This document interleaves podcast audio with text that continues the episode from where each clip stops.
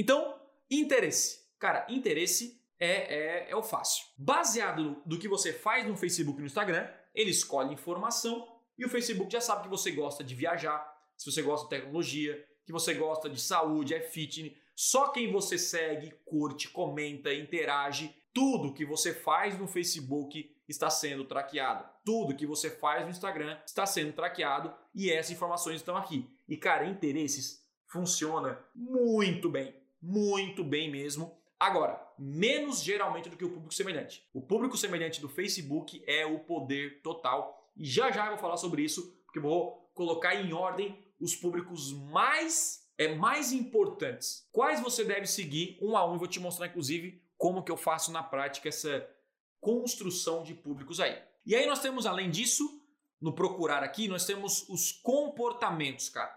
Então assim, uh, comportamento, como colocou ali, né? Informações é, baseado no uso do, do dispositivo, é, de compra. Então, por exemplo, sei lá, data comemorativa, aniversários, uh, atividades digitais, quem é dono de páginas, quem é jogos aí na internet, sistema operacional usado, isso aqui é legal, ó. Quem usa, enfim, Windows, Mac, etc. E tem ó, quem usou o, Google, o Facebook pagamentos. E cara, e você tem que vir aqui e fuçar, ou você pode simplesmente colocar alguma coisa que tem a ver, por exemplo, dentista, né?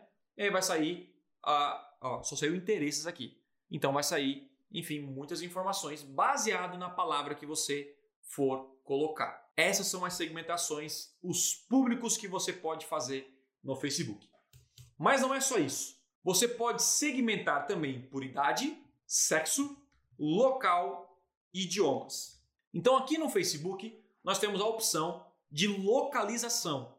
Que cara, isso é importante porque muita gente, Thiago, eu vendo um produto digital, eu vendo o Brasil inteiro. Gente, quem investe pouco, geralmente não investe o Brasil inteiro. Você tem que focar nos estados e cidades que você tem mais vendas, onde é tipo a maioria do seu público comprador. Vou te dar um exemplo. Se você é um e-commerce investe 15, 20 reais por dia no Facebook. Não faz sentido você anunciar lá para o Nordeste, por exemplo, se você é do Sul, porque o frete é muito caro, o cara vai ver, não vai comprar. Então, por que você não foca nos estados que já que você vende mais, que o frete é mais barato? que as pessoas que compram de você, ao preencherem a pesquisa, falam, cara, eu sou de São Paulo, eu sou de Santa Catarina, e assim por diante. Por quê? Porque você está focando no público comprador. Quem tem mais chances de comprar de você. Então, uma coisa que eu faço aqui é a pesquisa de local. Né? Você vem aqui, coloca uh, onde você quer anunciar, quer anunciar Brasil, bairro, ou até você coloca adicionar um pino em volta desse pino aí, tá bom?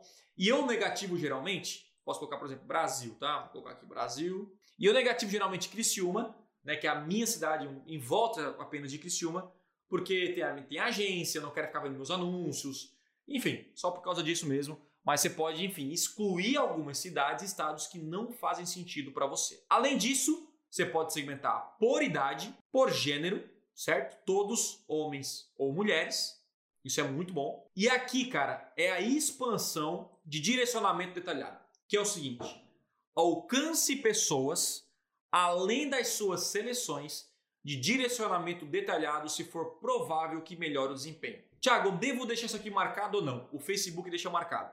E a minha recomendação é assim: minha visão, minha experiência disso é para você desmarcar isso aqui. Desmarque a expansão de público. Por que, que eu devo desmarcar? Por dois motivos. Um, eu não sei quem é o público. Então é o seguinte: quando a gente faz anúncios no Facebook, eu sei quem converteu faz, faz parte do público A, quem converteu faz parte do público B, quem converteu faz parte do público C e assim por diante. Quando expande, eu não sei quem, quem é, porque o Facebook está expandido por quem ele acha que é interessante aparecer. E o segundo ponto é o seguinte: ele pode expandir para gerar conversão de leads, conversão de público que não compra.